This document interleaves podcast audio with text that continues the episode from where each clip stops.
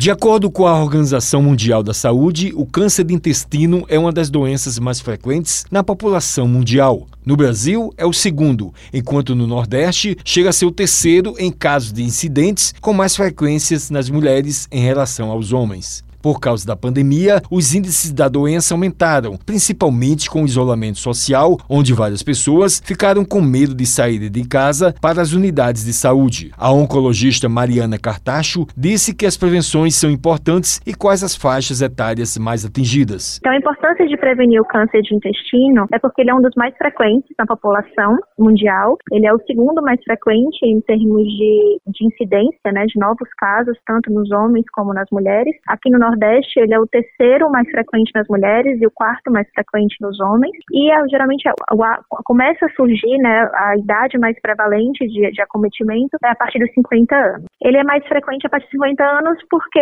realmente, geralmente os tumores eles têm umas idades maiores de prevalência. Ele geralmente não costuma acontecer em jovens, a não ser que realmente existe uma questão de hereditariedade. Ou seja, a pessoa dou uma mutação em um gene que predispõe o câncer de intestino. E aí, nesses casos, a gente precisa começar o acompanhamento desde cedo, muitas vezes na adolescência ou a partir dos 25 anos. Ela comentou sobre os sintomas para diagnosticar a doença e quais os tratamentos preventivos. Geralmente, ele não dá sintomas a partir de quando ele só quando ele está num estágio mais avançado. Alguns sintomas têm que ficar em sinais de alerta, como perda de peso, sem uma causa específica, sem realizar restrição calórica, ou mudança do hábito intestinal. Aquela pessoa que tem o hábito intestinal normal evacua com a mesma frequência e começa a ter diarreia ou constipação, né, ou prisão de ventre sem uma causa específica, sangramento nas fezes, paciente que vem com história de anemia crônica. Então, tudo isso são sinais que a gente precisa ficar em alerta. Mas para prevenir, a gente começa o rastreamento